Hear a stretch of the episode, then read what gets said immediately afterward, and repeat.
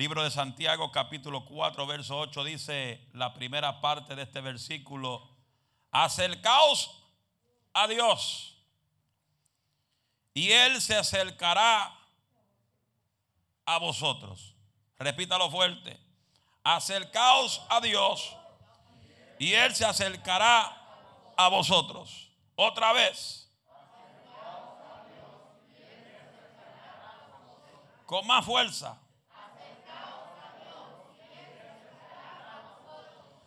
Amén. Tome su asiento bajo esa bendición. Gloria sea el Señor. Dios es bueno. Acercaos a Dios y Él se acercará a vosotros. Hay una de las cosas que podemos identificar en el día de hoy. Diga, ¿qué, pastor? Que siempre cuando comienzan los años, la gente tiene planificaciones. Diga, planes. Muchos dicen, Dios mío, te prometo que en este nuevo año me acercaré más a ti. Otros dicen, Señor, perdóname porque en el 2020 viví una vida descuidada. Y te prometo que en el 2021 voy a orar más que nunca. Voy a ayunar más que nunca. Voy a vigilar más que nunca. Voy a estudiar más la palabra más que nunca. Comenzamos con un entusiasmo poderoso. Comenzamos con un deseo profundo de alcanzar las metas que Dios estableció para cada uno de nosotros.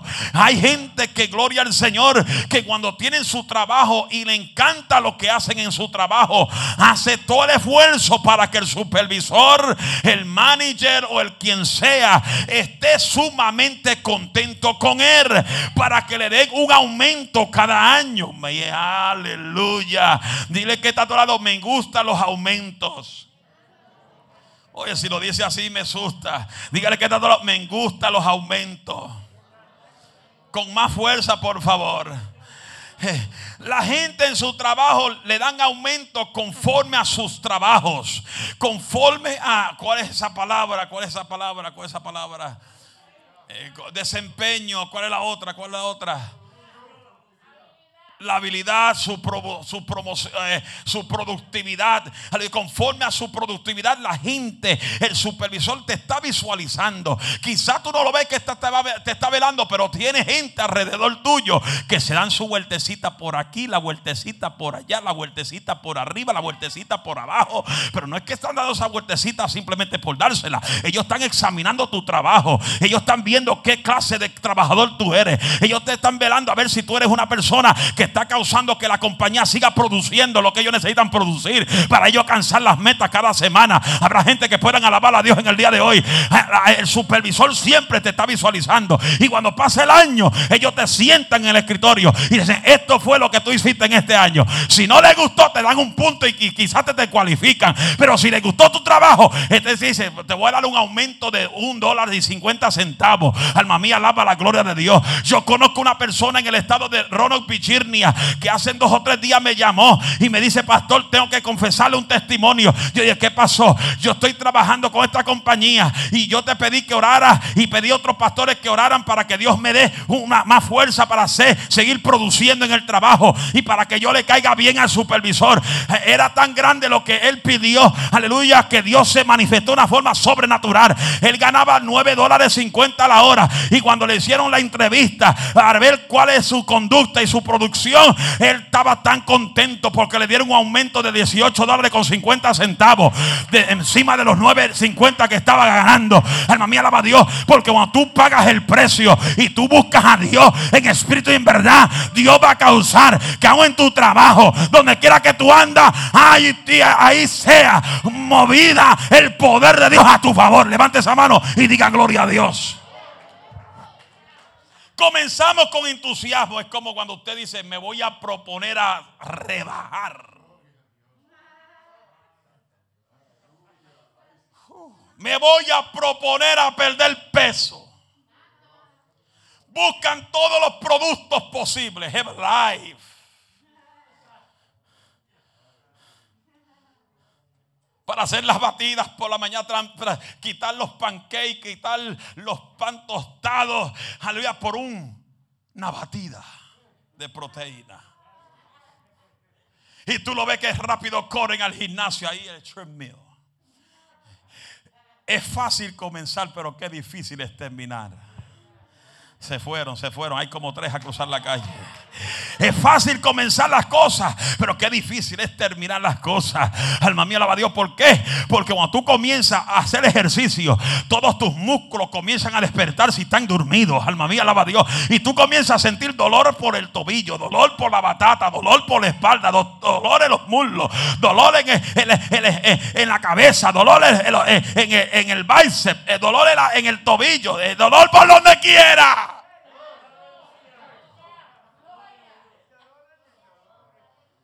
Cuando comienzan esos dolores, tú dices, no, esto no es para mí. Alaba lo que vive.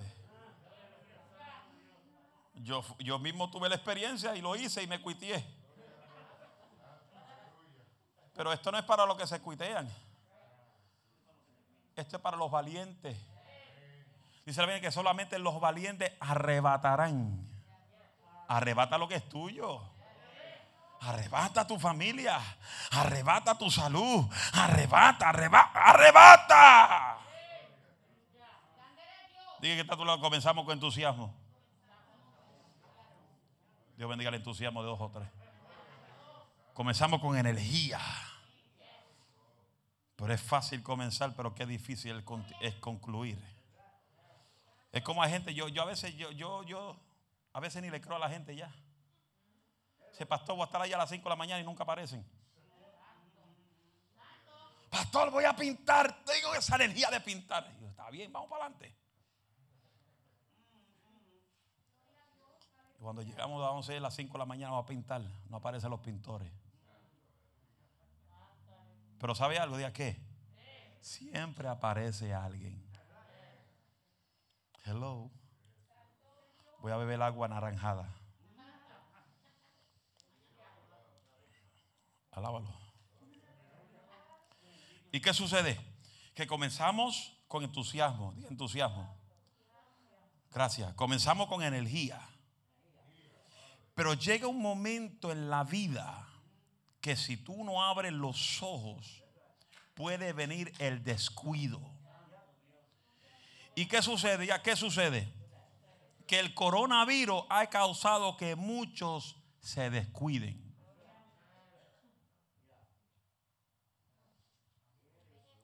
¿Qué es un descuido? Falta de interés.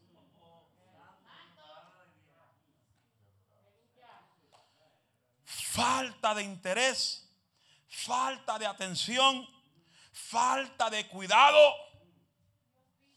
¿Y qué pasa? Que el descuido llega a tu vida y tú comienzas a mirar la falla de todo el mundo como si tú eres el único que no tiene falla. ¿Estamos aquí? ¿Estamos aquí? Es como una vez uno me dijo hace poco, pastor, no voy más a la iglesia. ¿Por qué? es que la gente son hipócritas. Es que la gente son estos, son chismosos. Y tranquilo, Bobby. Yo tengo asiento en la iglesia para otro hipócrita como tú. Pastor, no me ofenda. Ah, tú no quieres que te ofenda, pero tú puedes ofender a los demás. Llamando a la gente hipócrita, chismoso, lenguilargo. ¿Y tú qué estás haciendo? Lo mismo que ellos. tengo una silla bien bonita en la iglesia para otro hipócrita como tú, para que Dios te sane, porque las casas de Jehová son para gente necesitada de un milagro. Mano, no se cree que solamente los milagros físicos suceden en la iglesia nada más. Hay gente que necesita ser librado de ese demonio de chisme de ese demonio de hipocresía, de murmuración, que todos está, siempre están hablando de alguien.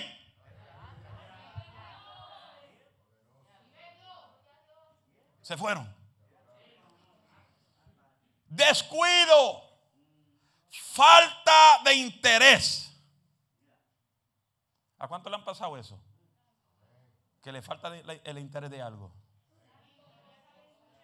Que tú quieres ser algo y comienza con energía ya al año te perdiste el interés de tu trabajo. Eso pasa. Y más cuando se levanta alguien contra ti en el trabajo, que te hace la guerra. Que está buscando la forma de cómo quitarte la posición para sentarse ellos. Pero dile que está a tu lado tranquilo. Gracias a los tres. Dile que está a tu lado tranquilo. Que Dios te puso ahí para que seas cabeza y no cola. Hello. El que te hace la guerra, tranquilo, déjalo que te haga, que hable en tu contra, que Dios te pone en gracia, Dios te levanta en alto, porque Dios no va a dejar sus hijos avergonzados. ¿Cuánto le un aplauso fuerte a la gloria de Dios? Fuerte con fuerza.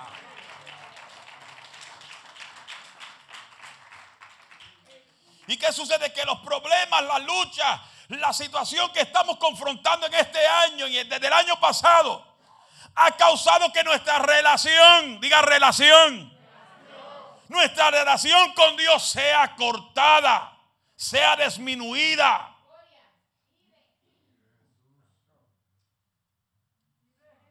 Hay gente que le da lo mismo llegar al templo como no llegar.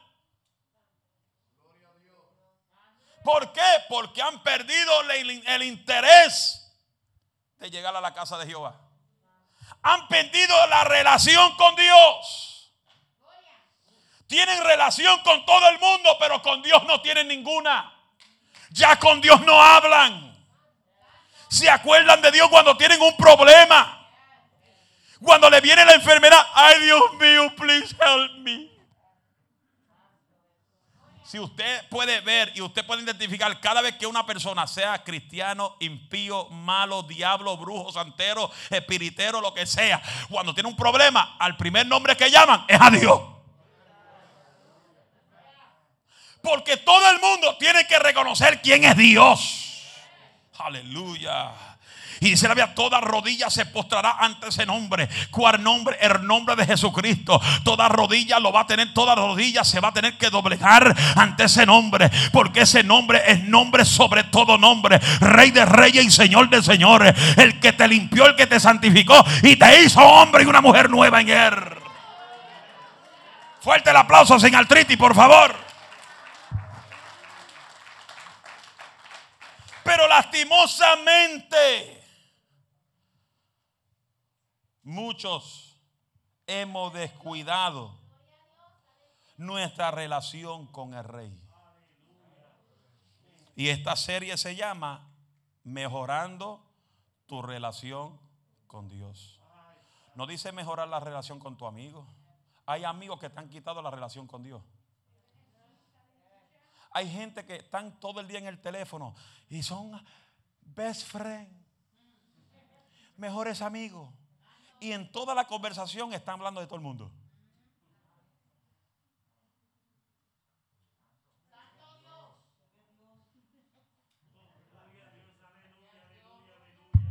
¿Estamos aquí?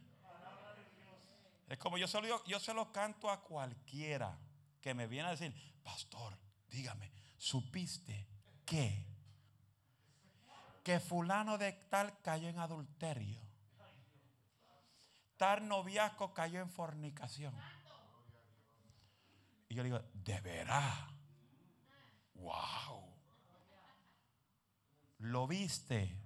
No, lo escuché. De fuentes muy importantes. Última hora. Y yo los miro y digo, ¿tú lo viste? No. Pues cállese. Tú no puedes hablar de algo que tú no conoces.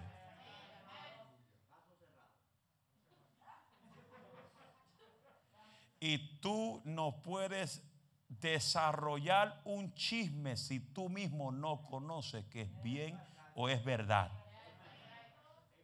¿Sabe qué pasa? ¿Ya qué pasa? Que si ese chisme es embuste, tú estás difamando el carácter de esa persona. Y vamos a suponer, ¿ya qué suponemos? Gracias a los tres. Si es verdad,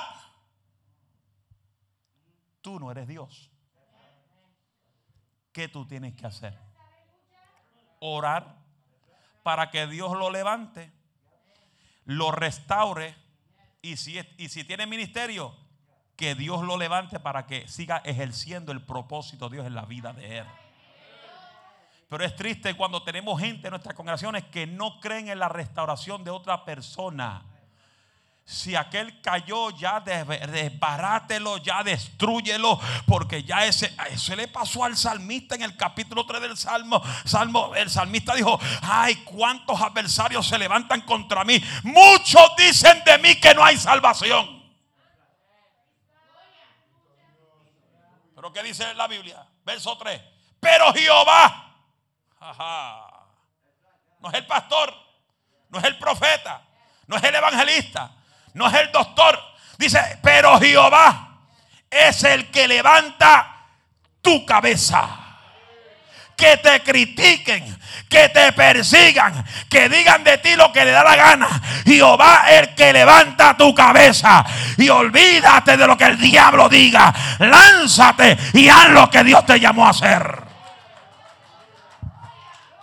Si ese aplauso es para mí, está bueno. Si es para Dios, tiene triste, hacerlo con fuerza, por favor. Todos nosotros que estamos aquí tenemos que mejorar nuestra relación con Dios. Nos gustan las historias bíblicas, nos gusta ver los testimonios de los hombres y las mujeres y los profetas de Dios en la escritura. Pero ¿cuál es el que va a marcar tu vida?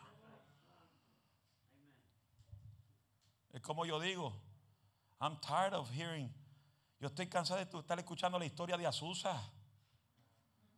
Estoy estar escuchando. En el año 16 llegaron los puentes costales. Anda arriba y anda abajo. Predicando el evangelio. No tenía muchos libros, pero tenían poder de Dios. Hoy tenemos muchos libros, pero no tenemos poder de Dios.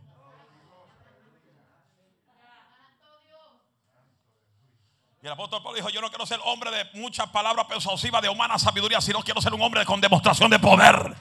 Dios quiere la iglesia que sea manifestada, que se manifieste su poder, que los enfermos se sanen, que los endemoniados queden libres, que el tuberculoso se vaya, alma mía alaba Dios, que el SIDA se vaya, que el cáncer se vaya. Esa iglesia donde hay manifestación tiene que haber milagro.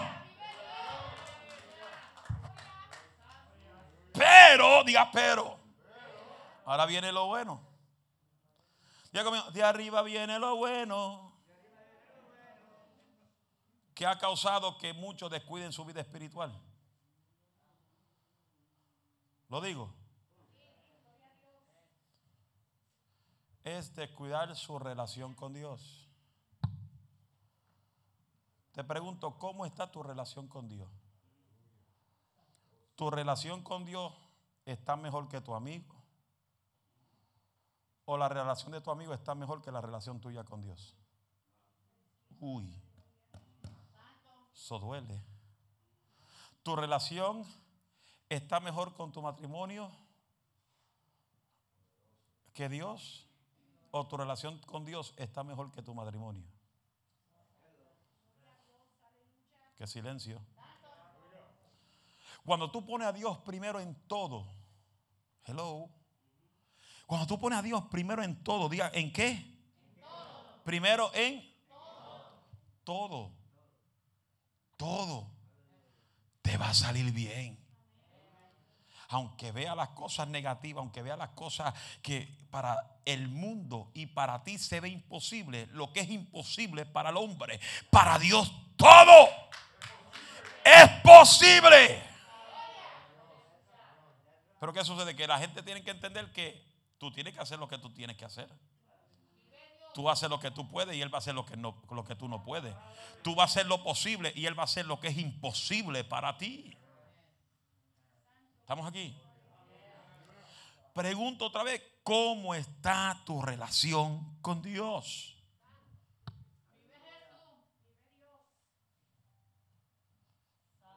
How is your relationship with God?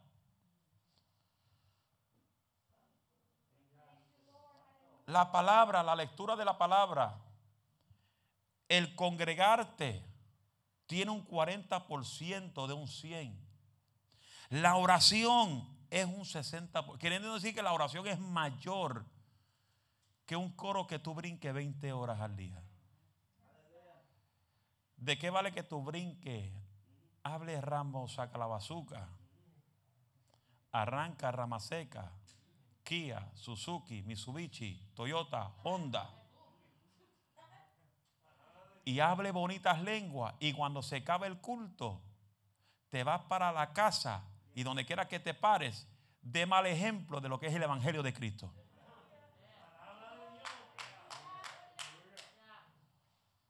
Porque hay gente que se viste lindo en la iglesia, pero en la calle son otras cosas. Y tú tienes que ser el mismo en la iglesia y el mismo en la calle. El mismo en la iglesia y el mismo en el trabajo.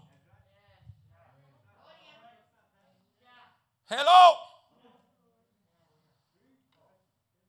Ya donde yo, donde yo estoy, yo estoy trabajando, por el que no sabe, yo trabajo. Estoy trabajando. si usted me llama y no le contesto, porque estoy trabajando.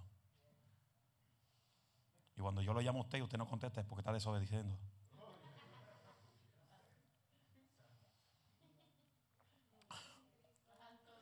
La gente ve el teléfono del pastor. Ay, el pastor está llamando. No conteste, por favor, no conteste.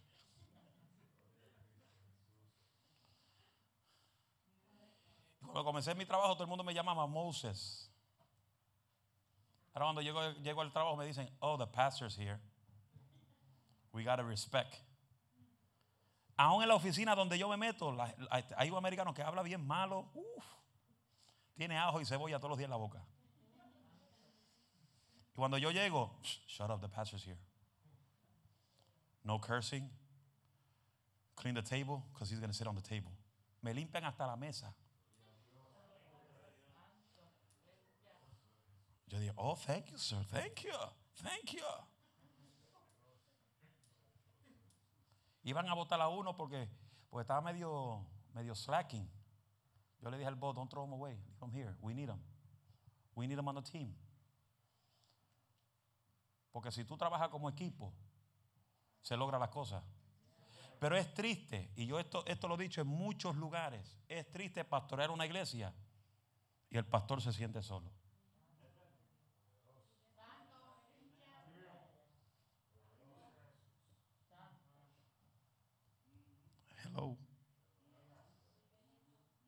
Y yo he ido a iglesias como evangelista y confrontado líderes ahí con las cosas que Dios me revela y salen llorando al final del mensaje.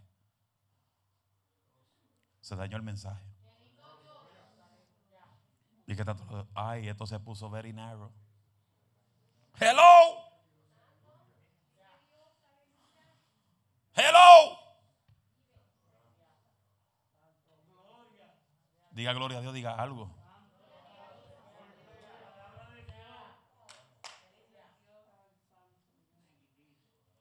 Y cuando tú das testimonio, no solo dentro de la iglesia, sino donde quiera que tú te pares, Dios te pone en gracia y pone a gente honrarte. Si la gente entendiera el poder de la honra, no es que tú vas a endiosar al pastor ni a endiosar al evangelista, es honrarlo. honrar es respetarlo. Hello. Se dañó el mensaje. ¿Estamos aquí? ¿Y qué pasa? Que cuando tú tienes tú te desconectas de Dios la gente siempre vive, en su propia vida, su propio camino. Y no viven conforme a la palabra.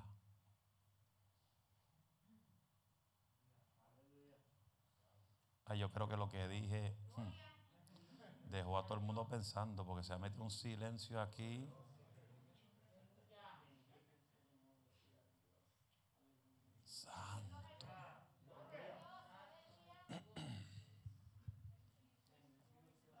Salmo 25, 14 dice, la comunión íntima con Jehová es con lo que le temen. Y a ellos haré conocer su pacto. Queriendo decir que Dios no habla con todo el mundo.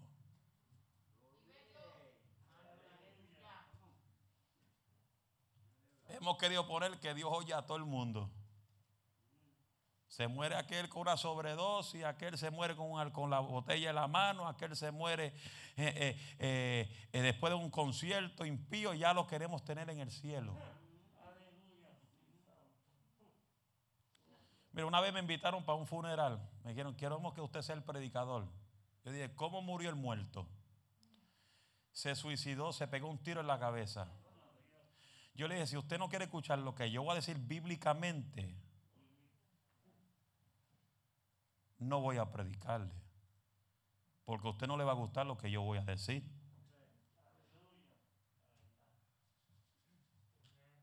¿Y qué pasa? Que si yo digo lo que voy a predicar allá, se forma el merecumbe y dos o tres más se van a tener que ir con el muerto.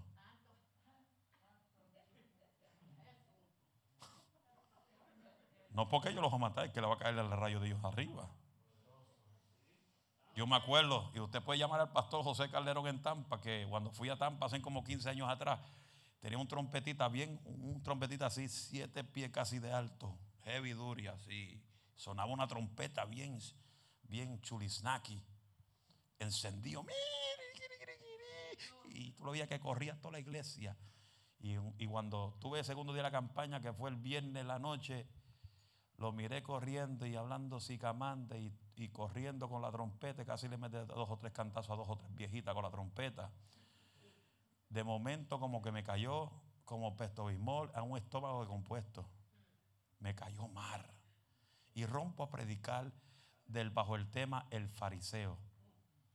Bueno, ese hombre botaba humo por la oreja. Y después que se acaba el culto, para yo llegar al parking lot donde, donde tenía que llegar, tengo que cruzar por la esquina de la iglesia para llegar al parking lot. So alguien me dice, pastor, no salga, por favor. Y ¿qué pasa? El trompetista está endiablado contigo.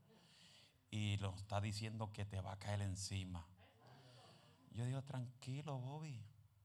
Vamos a ver si me va a poder tocar. Yo le digo a los choferes, vayan y, busquen el carro y acérquelo más para acá. ¿Sabes? Por si acaso, tú sabes. Acerca el carro un poco más para acá, por si acaso, salir corriendo. Pero había un tráfico ahí porque había casi 800 personas en ese culto. Y los pastores dicen, no salga, Licea, déjame hablar con ellos. No, tranquilo, pastor. Guánteme la maleta por si acaso. Se va en el nombre de Jesús le mete un puño que se va. Una de las dos. Dice la Biblia, pon el otro cachete, pero no hay tres cachetes. No te estoy diciendo que vaya a pelear. Hay gente que coge eso, ahí, el pastor nos mandó a pelear. No, uno pelea en la rodilla. Cuando tú, cuando tú estás conectado con el Padre, no hay demonio que te puede tocar. Y, estaba un poco frito y yo miraba para la esquina del, building y salía humo así por la pared. Mm, está rugiendo como el león. Yo digo, Padre, tú eres mi Dios, tú eres el Dios de Abraham y de Isaac y de Jacob. Tú tumbaste a Goliat con una piedra. Y tú vas a tumbar a este con un soplo que yo le dé. Y yo voy caminando y los pastores, Alicea, cuidado, Alicea, cuidado. Y tranquilo, voy. Más váyase para la iglesia. Si ve que yo grito, usted corre. Y cuando estoy llegando a la orilla de la esquina del building, yo veo ese, ese semblante haciendo así, doblando para donde yo estaba. Y yo lo miro, le digo, tira para adelante, papá. Que el que te va a enterrar aquí se llama Jehová. Y el tipo hizo, ¡pap! y cayó para atrás. El pastor, te encargo. Vámonos. Let's go. Yo ni le puse la mano y dije, vamos, abre la puerta que me voy. Ahí lo dejé tirado en ese, en ese fango ahí. Y el pastor, yo veo pastor detrás levantándolo ahí. Y el pastor, déjelo tranquilo, que se levante solo ese sinvergüenza. Es decir, que puede levantarse el diablo contra ti, a planificar algo en tu contra. Cuando tú tienes intimidad con Dios, Dios pelea por ti. Éxodo 14, 14, ¿qué dice? Los que lo saben. No lo saben. Si lo dije varias veces, hacen como dos o tres días atrás. vosotros estaréis tranquilos, porque Jehová es el que pelea por vosotros. Él pelea por ti, Él pelea por tu casa, Él pelea por tus hijos, pelea por tu salud, pelea por tu matrimonio, pelea por tu familia. Lo que venga contra ti, Él pelea, Él defiende tu causa. Levante esa mano y grite gloria a Dios.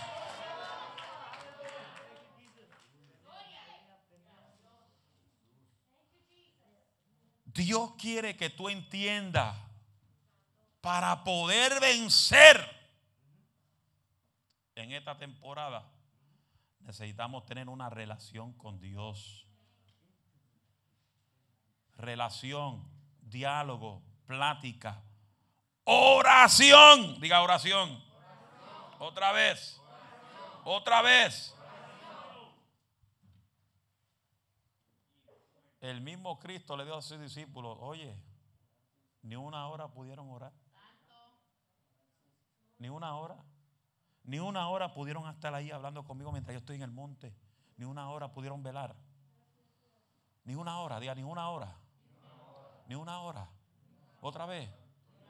Con fuerza. Con autoridad. Ni una hora. Usted puede velar.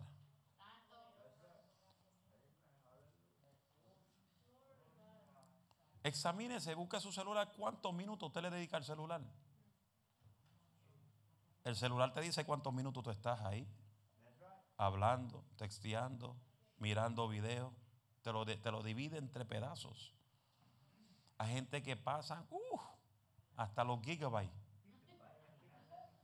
Después están peleando con T-Mobile, con Sprint, con Cricket, con Metro PCS. Why is my system slow? ¿Por qué mi wifi está slow? ¿Por qué mi data está lento? Y te manda un texto, you overpass 50 gigabytes. Te dice, you have unlimited gigabytes. Cuando pasa los 50, la compañía te dice, mm, slow them down. Ponle freno que va muy, va muy acelerado. ¿Y qué pasa? Que la gente tiene otras cosas primero que Dios. ¿Qué dice Isaías?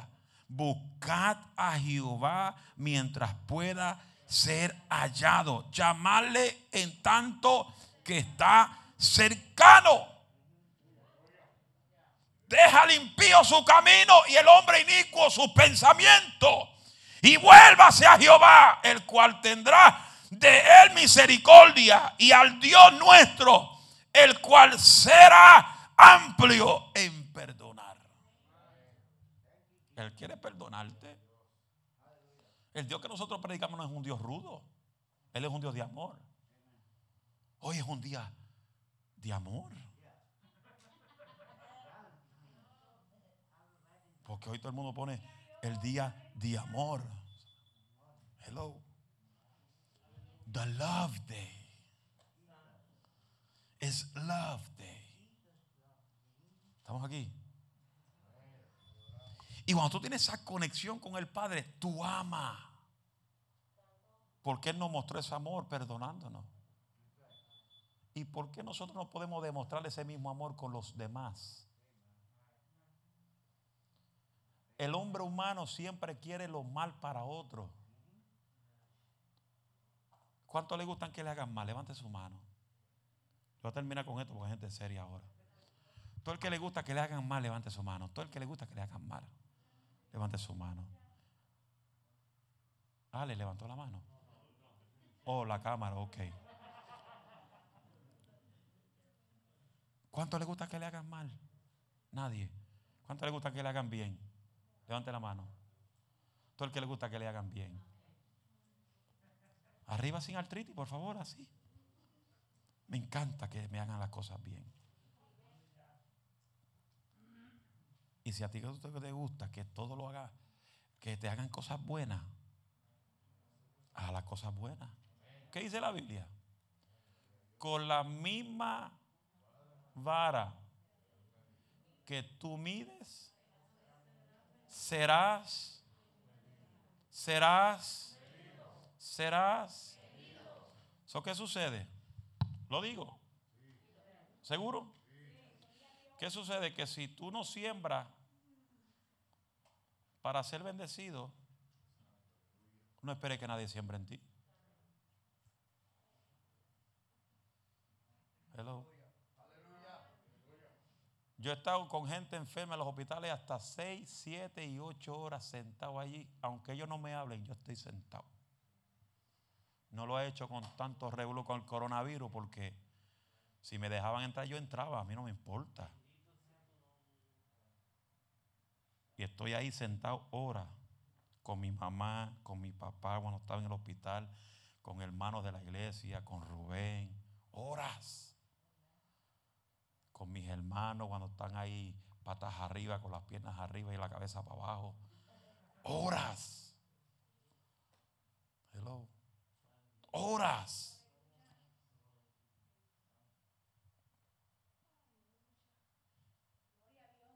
Y con la misma vara que tú midas, serás medido.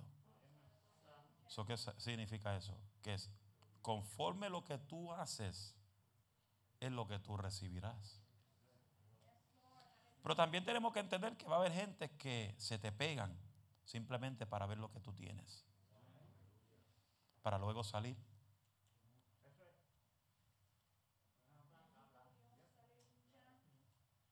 Se fueron. Por eso, Cristo demostró tanto su amor por la humanidad que entregó su vida. A él no lo mataron. Muchos dicen, no lo mataron. A él no lo mataron. Él mismo se entregó. Él dio su vida, Él la entregó. ¿Para qué? Para perdonar todos nuestros pecados. Mucho antes de nosotros nacer, Él nos perdonó antes. Porque cuando Él murió en la cruz del Calvario, tú no existías todavía. Pero en la mentalidad de Él y en su agenda y en sus planificaciones ya tú estabas formado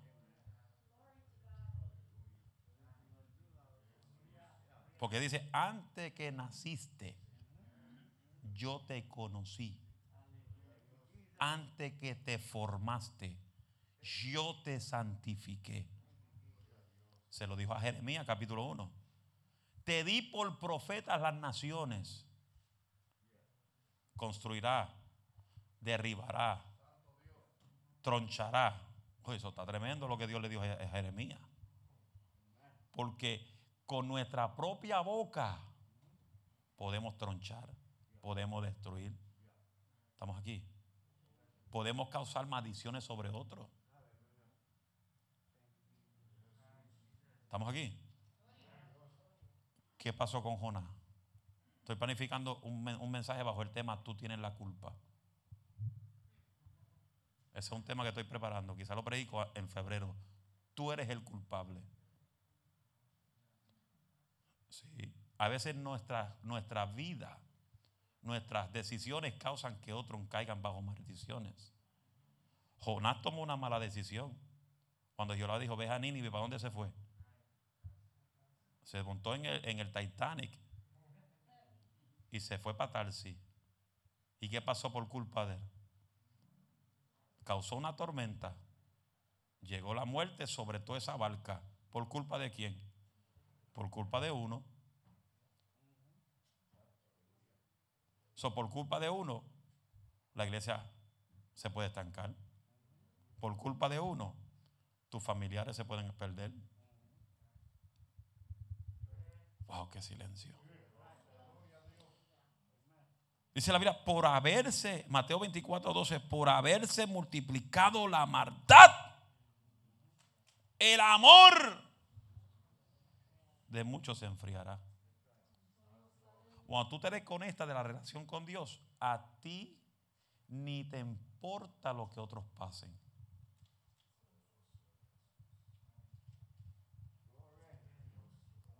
Hello. Primera de Corintios 1, 10 y 11 dice, os ruego pues hermanos, por el nombre de nuestro Señor Jesucristo, que hables todo una misma cosa y que no haya entre vosotros división, sino que estéis perfectamente unidos en la misma mente y en el mismo parecer, porque ha sido informado acerca de vosotros hermanos míos, que hay entre vosotros contienda. Cuando estamos en la misma mente, en el mismo pensamiento, no hay división que se pueda meter en una iglesia. No hay. Porque todos sabemos que nosotros trabajamos para un mismo reino. Y ese es un problema que las iglesias hispanas tienen. Que uno se levanta, Dios lo usa y ya quiere levantar el campo sin permiso de Dios. Y Dios te levanta, te, te deposita sabiduría en tu vida para que tú seas un vaso útil en la obra. Sea un vaso útil en el Señor. Sea un vaso útil para que la iglesia y la visión siga alcanzándose. Porque como digo, nosotros mismos atrasamos las bendiciones. Nosotros mismos detenemos la visión. Se imagínese, hermano, si usted no tiene entusiasmo para ver la iglesia crecer y prosperar, ¿cómo vamos a ver la iglesia crecer? Si usted no tiene entusiasmo y ama a Dios sobre todas las cosas, y ama a Dios, y el que ama a Dios, sobre todo, ama las almas. Si todos nos proponemos hablarle a una vida para Cristo, a ganarnos una vida para Cristo de aquí a diciembre, aquí no cabe nadie. No cabe nadie. Yo me voy a proponer ganar almas para Cristo. Porque para eso Dios me llamó. Para que las almas vengan a sus pies. Pero nosotros tenemos que entender que nuestro testimonio va a causar que almas vengan. Porque si tú eres una persona aquí en la iglesia, otra persona en la calle, en el Walmart, en JC Penny, y te oyen entre medio de los pasillos hablando del pastor. A mí me ha pasado eso. Yo estaba en Walmart caminando en la parte de electricidad. Porque yo siempre, cuando llego a Walmart con mi esposo, le digo, vete por allá, yo voy para acá. ¿Para dónde? La sesión eléctrica, donde están las cosas tecnológicas. Y ahí estoy viendo, observando, comprando con los ojos. Porque uno va a la tienda a veces para comprar con los ojos. A veces están dos horas comprando con los ojos y cuando salen compran, compran algo pequeñito. Yo estoy viendo la tecnología y de momento estoy escuchando por detrás de mí en, el pasillo del otro lado un matrimonio hablando de, de sus pastores. Oye, lo pusieron como chupete. Y yo cuando pasa por frente de mí digo, oye, ustedes son hijos del diablo. No me falta el respeto. ¿Cómo usted puede estar hablando de su pastor? De lo, y yo conozco el pastor, conozco su esfuerzo por años en el ministerio. Hay gente que tiene esa costumbre.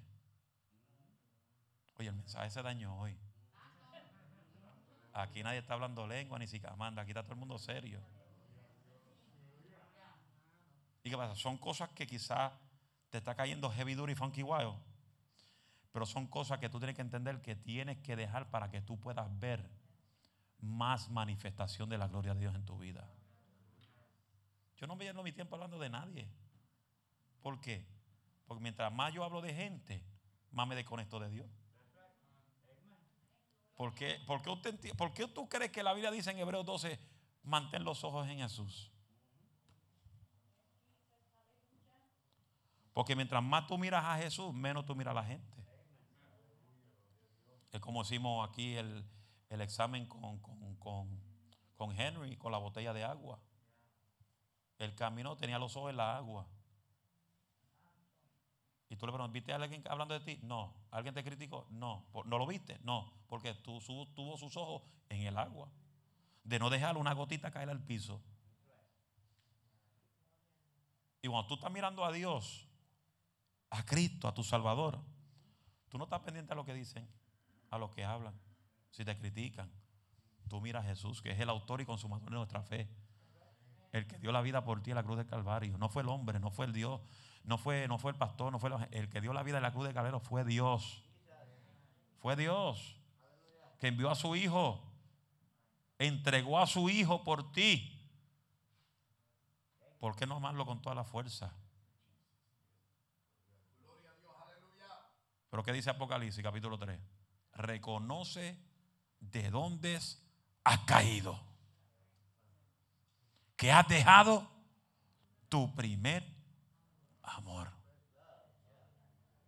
Reconoce. Humíllate. Si mi pueblo se humillare, eso no habla del mundo, eso habla de la iglesia. Si mi pueblo se humillare, en cual mi nombre es invocado, Él sanará la tierra y perdonará sus pecados. Humillémonos ante la presencia de Dios. Dios quiere que usted mejore su relación con Él en una intimidad, en una, en una vida de oración. Que tú hables con Él todos los días. Hay culto de oración. Vengas a orar. Ay, no voy para el culto porque me enfermo. No, eso es mentalidad tuya. El que viene al templo se tiene que sanar. Porque aquí está el Dios de sanidad. Pero si usted se pone a decir, no, no voy para el culto porque me contagio, pues se va a contagiar. La gente llama a la enfermedad. Yo, ay Señor, ay como que siento algo aquí. Cuando yo con gente así, dice, Padre, llévatelos. Pues siempre están quejándose. Ay Señor, siento que me ha dado un ataque al corazón. Padre, llévatelo, gracias. Otro en el cielo.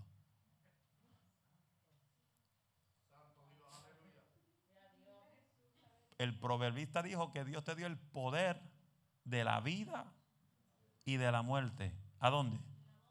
En tu lengua. So deja estar confesando negativamente. Ah, pastor, es que yo soy sincero. Hay sinceridad que te van a matar. La fe es decir las cosas que no son como si fuesen.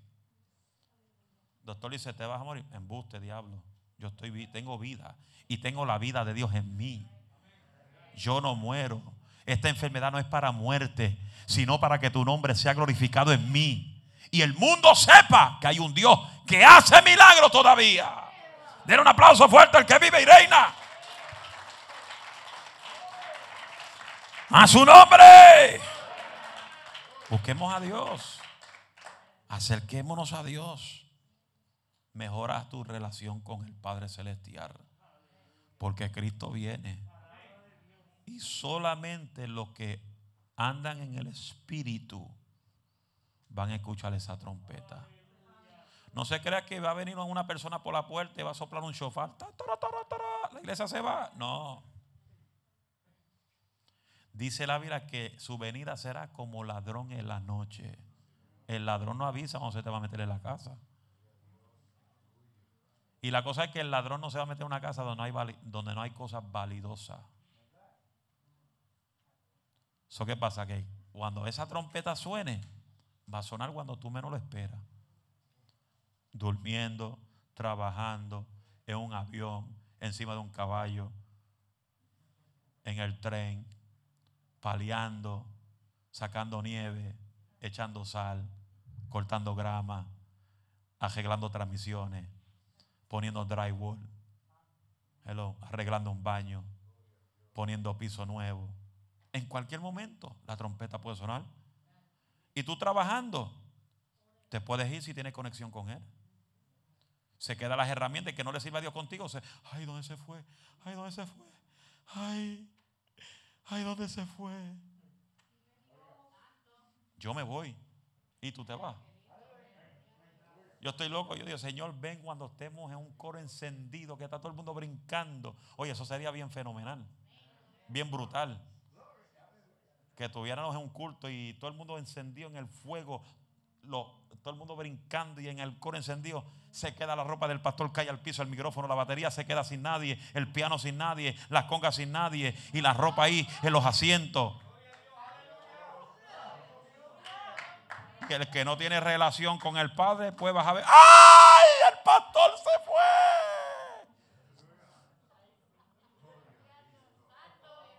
ve la ropa de su marido. Ay, mi ropa. Ay, ¿qué? ¿Dónde se fue Cantinfla?